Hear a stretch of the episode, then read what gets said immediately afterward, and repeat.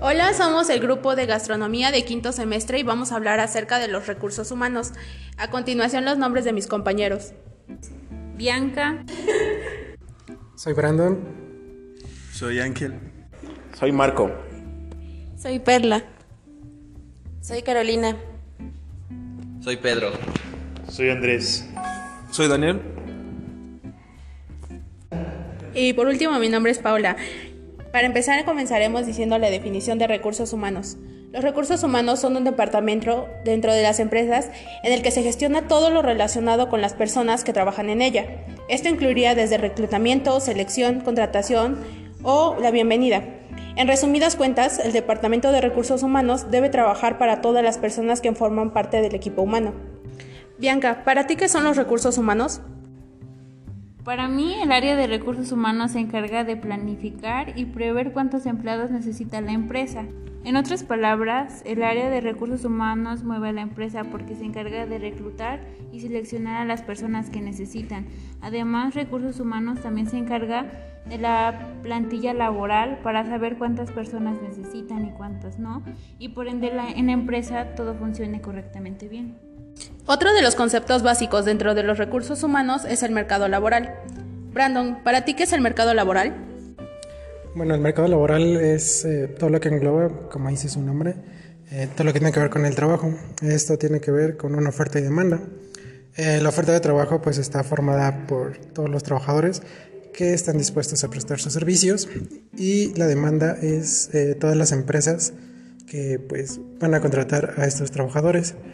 El mercado laboral tiene una gran importancia ya que si no funciona de, eh, manera correcta, pues puede afectar eh, en el crecimiento económico tanto de la empresa y pues si va a grandes rasgos pues hasta de un país. El mercado laboral también eh, influye mucho, como ya dije, con los trabajadores y pues cada trabajador tiene que saber sus habilidades y para esto tiene pues que hacer como un tipo FODA. Ángel, ¿me podrías preguntar eh, para ti qué es el FODA y darnos un ejemplo? Claro que sí. Hola. Bueno, a, simples palabras, el FODA es una herramienta estratégica basada en el análisis interno de las fortalezas y debilidades ya sea de una persona o de una empresa, eh, ya sea externo o interno. Esta permite identificar y evaluar factores que favorecen u obstaculizan el logro de los objetivos establecidos para una organización. A simples rasgos es un instrumento de, planificación estratégica y una técnica para intercambio de ideas. Esta sirve para identificar, evaluar y ayudar a presentar un panorama de la situación de un negocio, de una empresa o de una persona, como lo dije. Eh, los factores internos, que son las fortalezas estas son factores que favorecen el logro de los objetivos establecidos por la organización, mientras que las debilidades son factores que obstaculizan el logro de los objetivos establecidos por la organización. Y los factores externos, que son las oportunidades, que son factores que favorecen el logro de los objetivos establecidos por la organización, mientras que las amenazas son factores que obstaculizan el logro de los, de los objetivos establecidos por la organización. Eh, un ejemplo claro eh, de un FODA de una persona es que, por ejemplo, fortalezas puede ser amigable, puede ser respetuoso, responsable, perseverante y oportunidades, eh, por ejemplo, un apoyo familiar, apoyo del gobierno, apoyo económico, apoyo institucional. una debilidad puede ser este, desconcentración, tímido, vanidoso, poco madrugador, y amenazas que tiene malas amistades, estrés, juega mucho y enfermedades.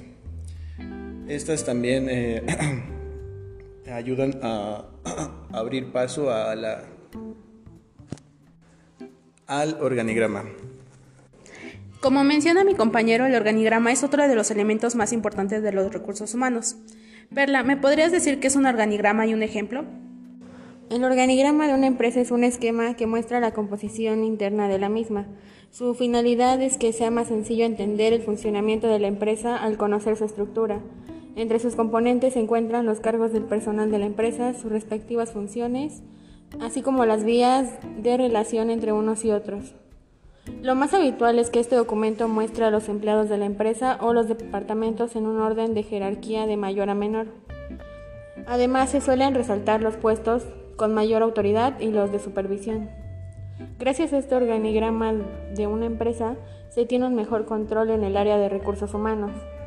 Al tener todos los detalles específicos sobre cada puesto laboral, es más sencillo detectar fallos de funcionamiento, poder distribuir las actividades y responsabilidades, y así como acudir a los responsables de cada tarea o departamento para poder introducir cambios o mejoras.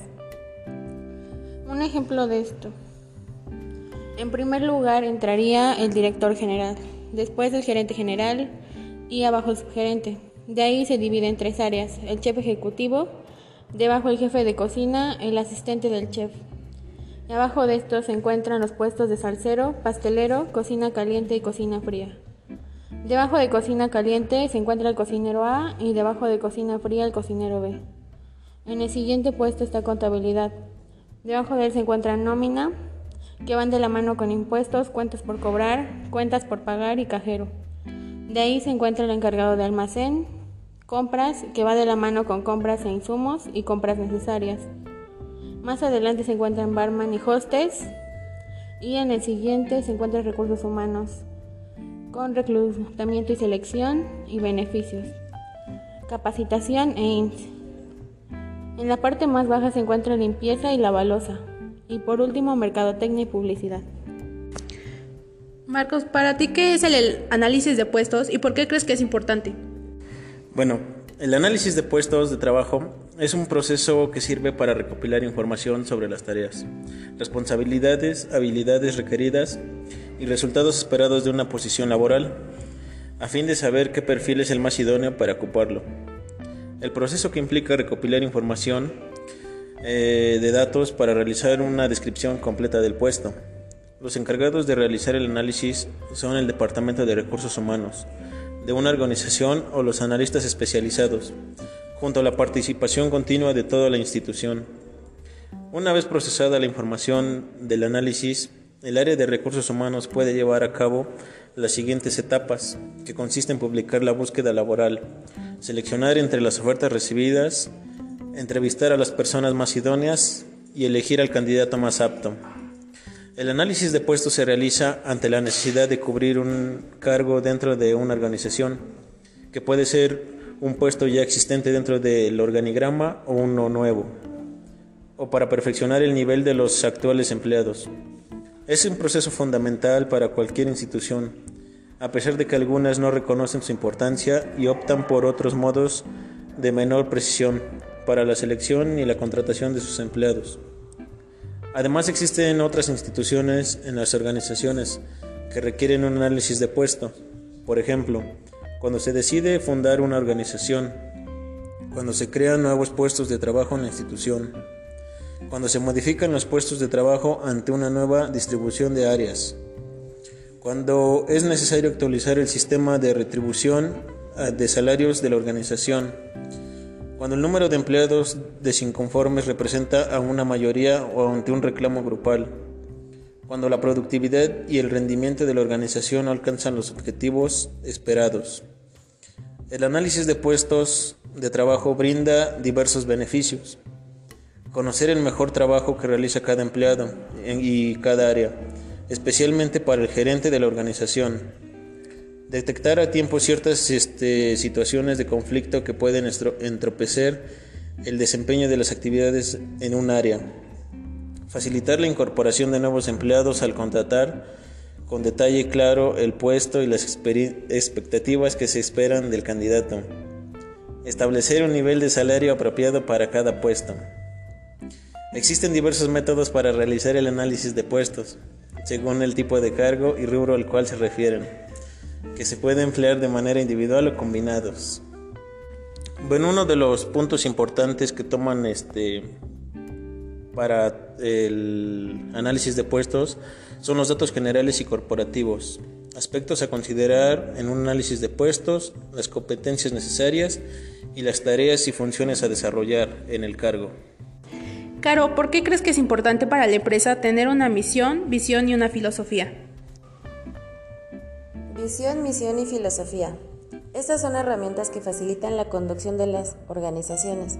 La visión genera la misión de la organización y estos dos se concretan en una filosofía que es vivida por las personas. Las personas que coinciden con su conducta, actitudes y valores en la organización son las que definen y viven las políticas y lineamientos que norman la vida organizacional. La misión y visión definen la base de la compañía y representan el por qué y para qué existe dicha firma y todas las líneas laborales que se trazan en relación a estas definiciones. En ambos conceptos, estas están más arraigadas en los valores y propósitos con los que se articula todo el desarrollo de una organización. Al final de cuentas, las organizaciones que entienden que el núcleo está en la misión y visión y que estos conceptos funcionan como unificadores, van a tener el éxito sin duda, ya que tanto los clientes, proveedores, alianzas estratégicas y competencia verán que son una entidad constante, que no cambia su ideología para obtener más utilidades, sino que se actualiza de forma de hacer negocios. Ya que la misión y visión no son modificables, es muy importante que su definición sea breve y específica. Esto hará más claro el mensaje y más arraigado quedará en los trabajadores y clientes. Estos son algunos ejemplos de los recursos humanos, pero recordemos que esta área también pues tiene más eh, lugares donde trabajar. Por ejemplo, planifica, organiza, dirige y controla los programas de clasificación y remuneración de cargos, reclutamiento y selección, evaluación del desempeño, acciones de personal, capacitaciones, desarrollo, plantillas, bienestar social y relaciones laborales, en base a las leyes y reglamentos universitarios vigentes. Para esto, Pedro, ¿me podrías decir para ti qué es la evaluación del desempeño y por qué crees que es importante? Claro, la evaluación del desempeño es una herramienta que Recursos Humanos utiliza para optimizar la gestión de los colaboradores de una empresa. Con esta herramienta es posible medir el desempeño de los colaboradores de una organización, tanto su trabajo como sus resultados en relación con sus responsabilidades laborales. Y en, este, en esta evaluación hay algunos puntos que son muy importantes que se toman en cuenta a la hora de realizarse como es la capacidad laboral, la constancia, el trabajo en equipo, independencia, iniciativa, este, control del tiempo, la creatividad, este, la comunicación, puntualidad, gestión del tiempo y competitividad. Bueno, y dicho lo anterior, para mí esto es muy importante ya que pues a, a largo plazo ayuda para el mejoramiento y funcionamiento correcto de la empresa y que esto a la vez pues vaya a hacer crecer mejor a la empresa para que sus laboradores estén bien y pues todo marche correctamente. Andrés, para ti qué es la motivación y el liderazgo y por qué crees que es importante? Bueno, generalmente al hablar de motivación nos referimos a las fuerzas internas o externas que actúan, que actúan sobre un individuo para disparar, dirigir o sostener una conducta términos más sencillos, la motivación es la energía psíquica que nos empuja a emprender o sostener una acción o conducta. Su desaparición acarrea necesariamente el abandono de lo que se hace. Por ejemplo, es muy más difícil alcanzar objetivos cuando se carece de motivación. Y bueno, técnicamente la motivación es la que nos permite crear hábitos, intentar cosas nuevas, sostener el esfuerzo en alguna tarea que consideremos gratificante o productiva. incluso es necesaria satisfacer determinadas, determinadas necesidades fundamentales. En la motivación tenemos dos tipos, que es la intrínseca, la extrínseca y, y una tercera que es la trascendental. La intrínseca se trata de la motivación que nace dentro del propio individuo, es decir, en los propios deseos de satisfacción de necesidades, autorrealización y o determinación. La motivación extrínseca, a diferencia de la anterior, esta motivación tiene raíces fuera del individuo, es decir, en la expectativa de recibir una recompensa, material o no, que surge como subproducto de la acción o conducta motivada. Y la trascendental es cuando lo haces ya sin ningún fin, ningún motivo. La comunicación, pues, bueno, ya de eso nos pasamos a la comunicación, que es compartir ideas mediante un canal claro y efectivo. Siempre hay que ser concisos. Y bueno, eh, ya finalmente el liderazgo es aquel motivo, bueno, aquel, lo lleva aquella persona sin buscar abusar del personal que tiene a cargo. O sea, un buen líder siempre va a estar al pendiente de ti y va a tratar de cuidarte a ti. No precisamente eh, va a estar al pendiente, pero sí, tiene que estar contigo. Dani, ahora me podrías mencionar cinco estrategias para poder tener motivación, comunicación y liderazgo dentro de una empresa. Ok, este, yo les voy a hablar acerca de cinco técnicas de comunicación para un liderazgo efectivo. Hoy en día el término jefe o líder ha quedado un tanto obsoleto ya que recuerda los antiguos patrones de liderazgo, donde el tipo de comunicación era más y las decisiones eran tomadas por la persona que se desempeñaba por ese cargo.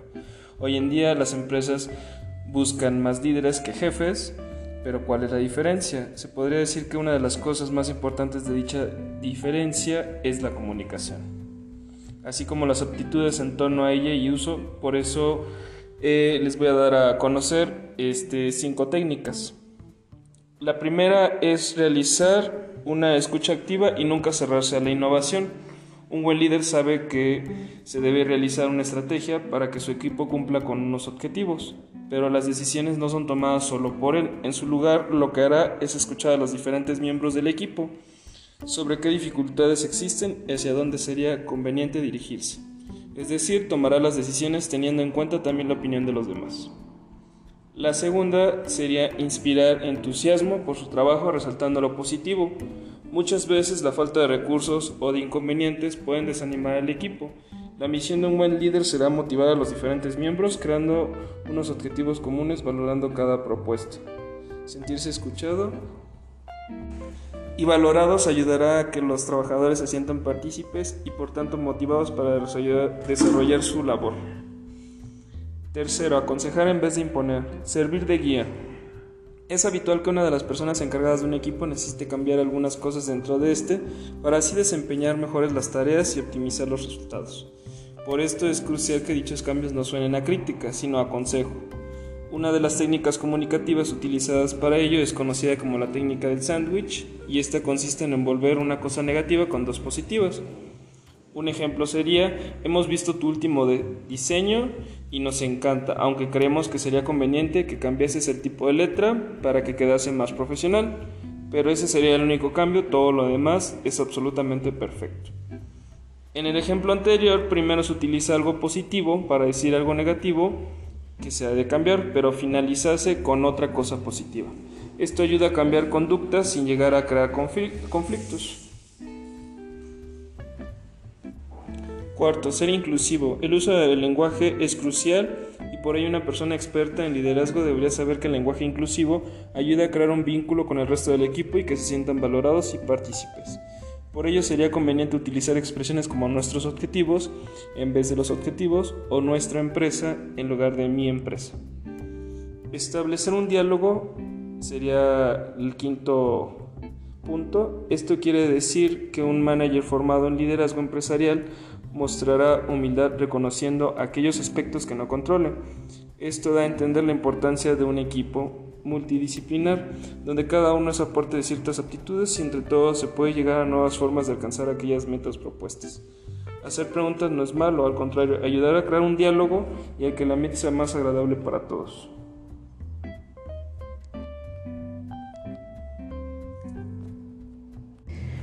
Eh, gracias compañero. Como conclusión podemos ver que el área de recursos humanos es bastante importante dentro de una empresa, ya que esta pues es la encargada de todo el personal y como sabemos el recurso humano es lo más importante dentro de nuestra empresa, ya sea en algún restaurante o en alguna otra área.